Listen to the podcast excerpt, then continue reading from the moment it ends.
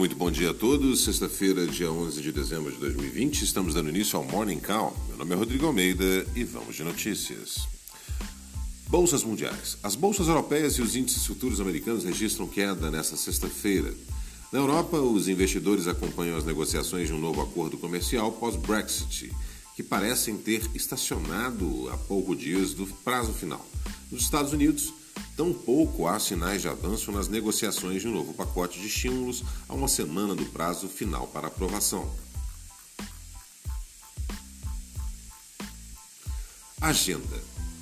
Na noite da véspera, a SP Global Ratings reafirmou as, as notas de crédito do Brasil de longo e curto prazo em moeda estrangeira e local em BBB e manteve perspectiva estável. A agência também preservou o rating em escala nacional em BRAAA e a avaliação de convertibilidade e transferência em BB+.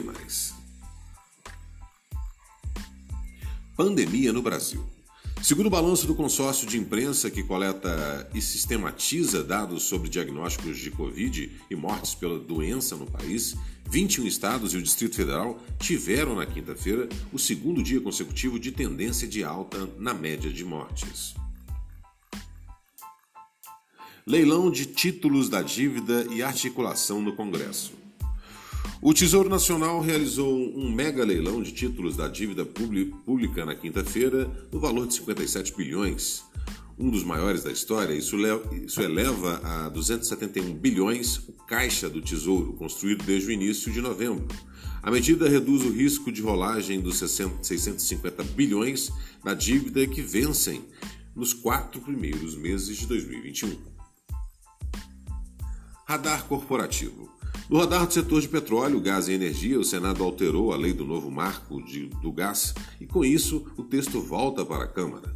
Novo marco pretende atrair compradores para a infraestrutura de gás que a Petrobras pretende vender como parte de um amplo programa de desinvestimento. Essas foram as notícias do Morning Call. Muito obrigado pela audiência e encontro vocês mais tarde. Tenham todos um excelente dia e até lá.